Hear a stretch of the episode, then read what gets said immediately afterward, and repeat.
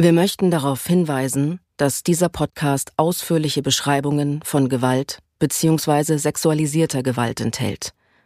Die von unseren Protagonistinnen geschilderten traumatischen Erfahrungen können auf Zuhörerinnen und Zuhörer verstörend wirken.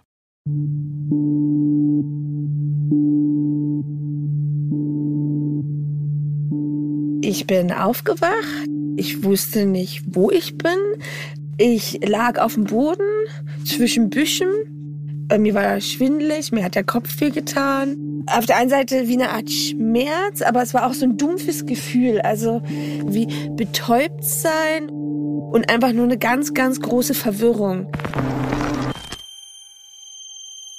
Das, was jetzt kommt, die Geschichten, Interviews und Erfahrungen, sind nicht leicht anzuhören. Aber es ist wichtig, darüber zu sprechen. Ich bin Jasna und ich führe euch durch diesen Podcast.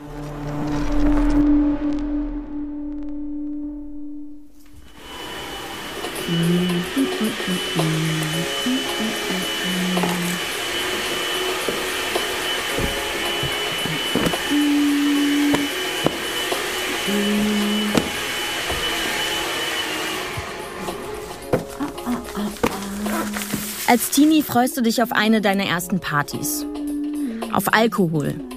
Auf deine Freunde. Auf laute Musik.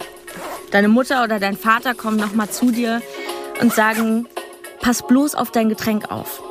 Nicht, dass dir da jemand was reintut. Ich erinnere mich an diese furchtbaren Geschichten, die irgendwie jeder kennt und über die gleichzeitig nicht wirklich gesprochen wird. Erinnerst du dich daran?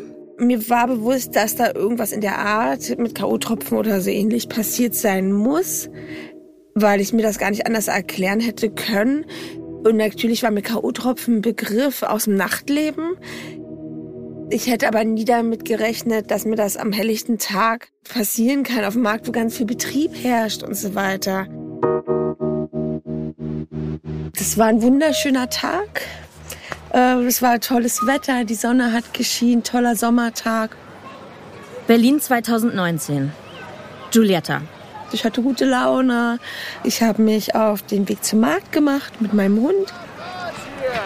Hallo. Hi. Wie geht's? Alles klar? Alles klar, ich komme gleich zu dir, ja? Eine schöne Traube für eine schöne Frau. okay, gerne. Danke. Mmh, die sind lecker. So süß wie du. Haha, danke schön. Ich gehe häufig regelmäßig zum Markt. Das ist so meine Routine, um meine Einkäufe zu erledigen. Gehe dort schon seit Jahren hin. Denn man kennt sich ja teilweise auch ein bisschen, begrüßt sich. Und wie geht's? Immer Arbeit, immer viel zu tun.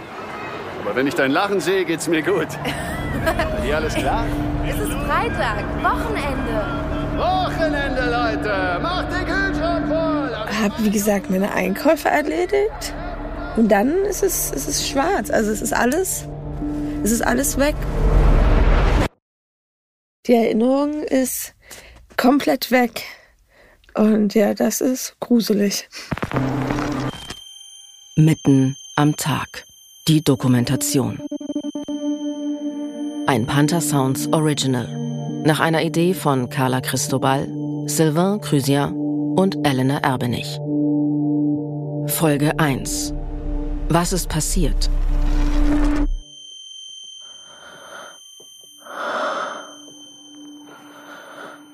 Völlig orientierungslos kommt Giulietta in einem Hinterhof zwischen Mülltonnen zu sich. Die Sonne ist fast untergegangen. Sie weiß gleich, dass mehrere Stunden vergangen sind. Meine Gedanken gingen natürlich auch sofort zu meinem Hund. Oh Gott, was ist mit meinem Hund? Was ist mit meinem Hund? Ich wusste gar nicht, was passiert ist. Ich habe dann gemerkt, dass meine Fingernägel zum teils abgebrochen waren, dass ich ein bisschen Blut hier hatte am Kopf, also im Gesichtsbereich und am Hals. Hier war ich auch, hatte ich, ich hatte Kratzer. Meine Unterhose war nicht mal da. Kleid war so halb verrutscht, halb ein bisschen zerrissen. Hallo. Hallo. Ein fremder Mann spricht sie an. Panisch zuckt sie zur Seite, aber der Anwohner kommt ihr nicht zu nah, um Giulietta nicht noch weiter zu verunsichern. Sind Sie okay? Er hat sie nicht einfach angefasst. Sie erzählt, dass ihr das sehr geholfen hat. Wie geht's Ihnen? Sind Sie okay? Brauchen Sie Hilfe? Hey, hey, hey, nicht einschlafen, nicht einschlafen. Bleib wach. Ich hole Hilfe. Giulietta wird in die Charité gebracht. Denn das ist eines der Krankenhäuser, in denen es Rape Kits gibt. Also die Möglichkeit, die richtigen Untersuchungen im Falle einer Vergewaltigung durchzuführen.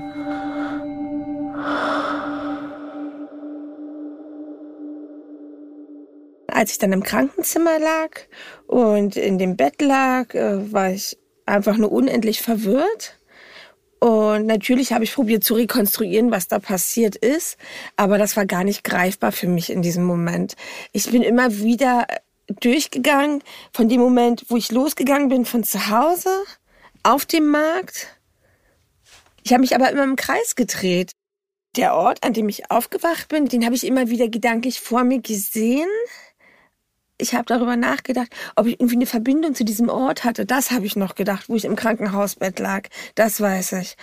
Es hat gar keinen Sinn gemacht, dass ich dort aufgewacht bin, wo ich aufgewacht bin. Und auch die Wunden und so weiter. Also die einzige Erklärung war, dass da jemand war, der mir was wollte. Alles, was bleibt, ist ein Puzzlestück. Eine einzige Information über die Stunden, die in ihrer Erinnerung komplett verloren gegangen sind. Ich muss diesen Anruf gemacht haben, als ich gerade vom Markt runter bin, habe mein Freund angerufen und war wohl sehr außer Atem, so als ob ich renne oder sehr, sehr schnell laufe und habe zu ihm gesagt, das ist nicht okay, das ist nicht okay, das, was er macht, ist nicht okay, das ist nicht okay, das ist nicht okay. Und dann war die Verbindung weg und er konnte mich auch nicht wieder erreichen. Er hat mir das dann erzählt am nächsten Tag und ich habe an dieses Telefongespräch keine Erinnerung. Er hat mir das ja gezeigt auf dem Handy. Das war ein Anruf, ach, der ging weniger als eine Minute. Aber ich habe ja keine Erinnerung an diesen Anruf. Und das ist schwer, verstehe ich bis heute nicht. Sie warten. Hier ist nochmal die Polizei. Hallo. Polizeiobermeister Simon. Erinnern Sie sich? Ich glaube ja. Ist nicht schlimm. Ich lag in meinem Krankenhausbett und ähm, ich wusste schon, das wurde mir auch angekündigt von der Krankenschwester, dass ähm, Polizisten vorbeigeschickt werden. Die Polizisten kamen dann und haben unter anderem Fragen gestellt, ähm, Abstriche unter den Fingernägeln genommen und haben unter anderem auch Fotos von mir gemacht. Die Polizei will weitere Augenzeugen finden, die vielleicht dabei helfen können, den Täter zu stellen. Sie bitten Giulietta, die Kleidung noch einmal anzuziehen, in der sie gefunden wurde. Die Polizisten fand ich besonders ein etwas unsensibel. Die haben sich ja meine Sachen angeguckt, die ich an dem Tag getragen hatte. Ich hatte so Blumen im Haar, so einen Blumenkranz und so ein dunkelrotes Kleid. Und der eine Polizist hat den Kommentar äh, von sich gegeben. Hm, sehen Sie denn immer so auffällig aus? Also ich war perplex. Ich bin der zuständige Pfleger und wenn es keine Umstände macht, würde ich jetzt auch gerne mal meine Arbeit machen, ja? So. Okay. Also jetzt nehmen Sie sie mit, oder was? Ja, genau. Ähm, halten Sie mir mal die Tür auf, bitte. Natürlich. Danke sehr. Der macht mich fertig. Lass gut sein, Marcel. Anschließend gehen die Polizisten und lassen Giulietta allein. Während der Zeit im Krankenhaus ist sie immer wieder allein. Wie lange genau, kann sie nicht sagen. Ich wollte nach Hause zu meinem Hund und ich wollte einfach nur in meinem Bett liegen. Ich wollte meine Wohnung, meine Farben, meine Gerüche um mich haben. Das, womit ich vertraut bin. Für alles andere hat sich auf einmal so fremd angefühlt. Giulietta muss sich nach der Befragung auch einer gerichtsmedizinischen Untersuchung unterziehen. Es wurde dann Blut abgenommen und dann bin ich zur gynäkologischen Untersuchung gebracht worden. Das war eine sehr nette Ärztin. Es läuft natürlich alles trotzdem sehr sachlich ab, muss ja auch. Man muss sich komplett entkleiden. Man ist ja, man fühlt sich natürlich schon ein bisschen ausgeliefert, aber natürlich ist es für den Prozess unheimlich wichtig, äh, das alles zu dokumentieren.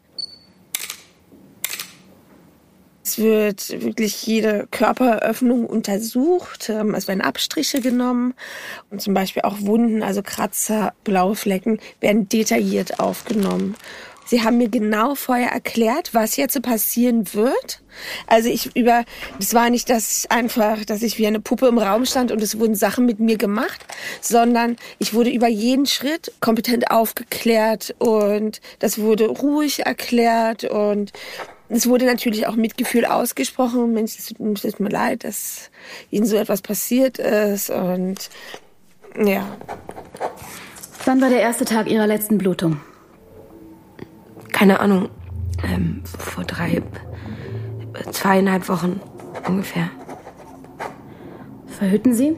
Pille, Spirale? Pille. In Ordnung.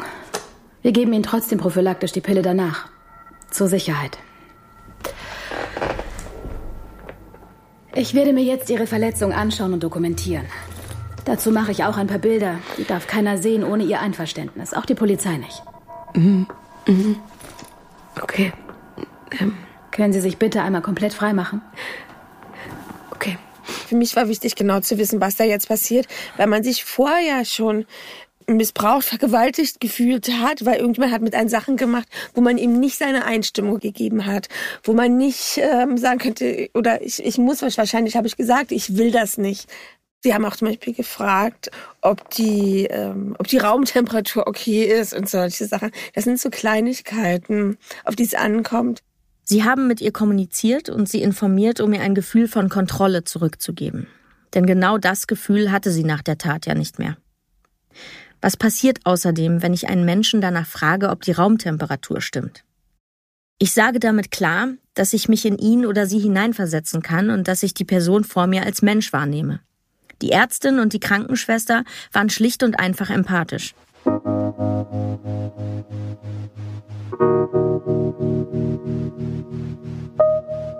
Giulietta kommt endlich nach Hause. Sie nennt das ihre Höhle. Aber es ist nicht einfach für sie, wieder in den Alltag zurückzufinden. Die Tage nach dem Vorfall waren für mich extrem schwierig die Gedanken kreisen immer nur um dieses Thema. Ich konnte an gar nichts anderes denken. Du hast keinen Hunger, du ähm, äh, kannst dich nicht ablenken, du kannst dich nicht auf ein Buch oder auf einen Film konzentrieren. Deine Gedanken drehen sich um dieses Thema. Ich habe mich nicht getraut, rauszugehen. Ich bin eine Person, ich will immer sehr, sehr stark sein. Und ähm, mir fällt das manchmal schwer, mich Schwäche einzugestehen. Und ich habe gedacht, Mensch, naja, das Leben geht weiter, aber ähm, ich konnte nicht mehr rausgehen, um den Müll rauszubringen. Ein guter Freund von mir ist vorbeigekommen, regelmäßig, also hat nicht nur einen Freund, mehrere Freunde. Also ich habe ein ganz tolles Umfeld, was mich sehr aufgefangen und unterstützt hat und die mir geholfen haben, ähm, auch die mir auch die Zeit gelassen haben. Also die haben gesagt, du kannst darüber reden und es ist auch nicht schlimm, wenn du immer wieder über dasselbe redest und dich wiederholst. Mm, aber wenn du nicht reden möchtest, ist das auch komplett okay.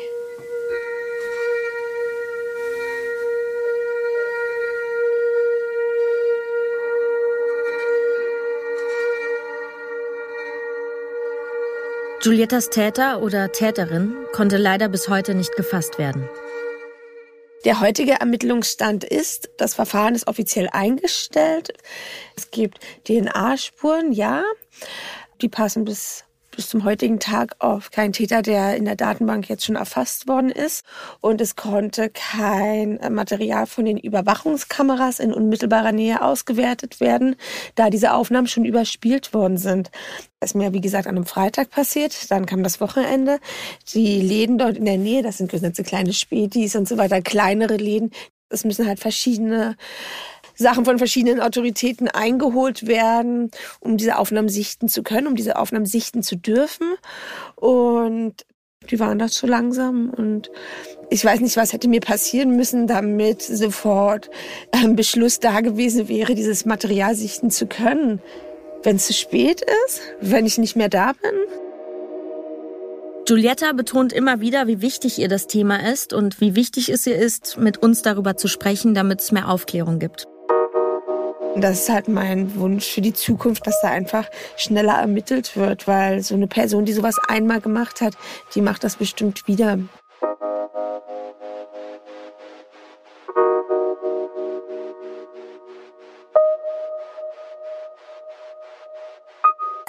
In den kommenden Episoden höre ich mir mit euch gemeinsam die unterschiedlichen Expertinnen und Experten zu diesem Thema an, um der Sache auf den Grund zu gehen. Wie ist es zum Beispiel vor Gericht, wenn das Opfer noch nicht einmal Erinnerungen an die Tat hat?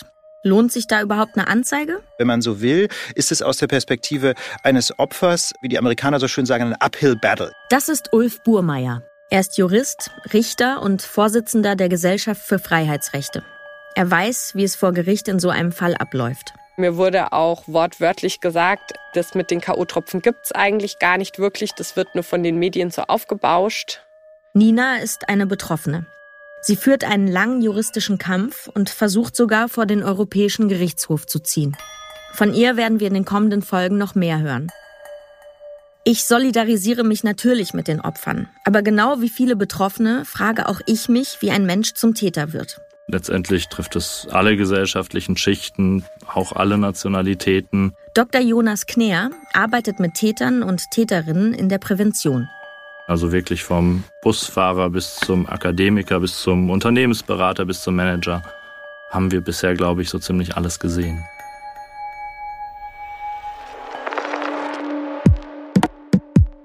Im Fall von sexualisierter Gewalt und Vergewaltigung schaffen es nur 7,5 Prozent der Fälle vor Gericht zu einer Verurteilung.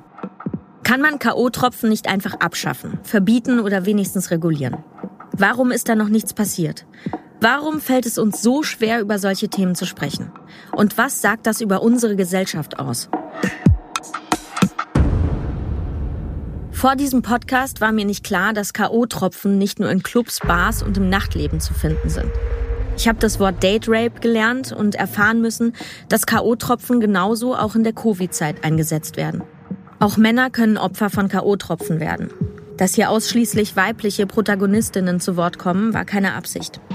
Es ist schwer, mit Betroffenen in Kontakt zu kommen, die dann auch noch die Kraft und den Mut haben, von ihren Erfahrungen zu erzählen. Ich bin dankbar für die Frauen, die ihre Geschichten mit uns teilen. Falls du selbst betroffen bist oder Personen kennst, denen das passiert ist oder die Hilfe brauchen. In den Show Notes zu diesem Podcast haben wir ein paar Anlaufstellen und Hotlines zusammengestellt.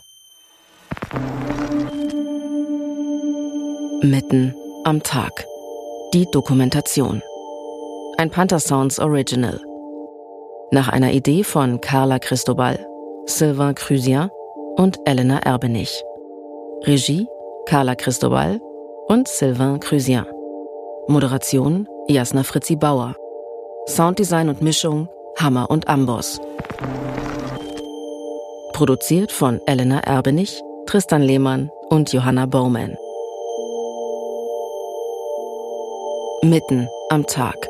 Die Dokumentation ist eine Produktion von Panther Sounds in Zusammenarbeit mit Pantaleon Films.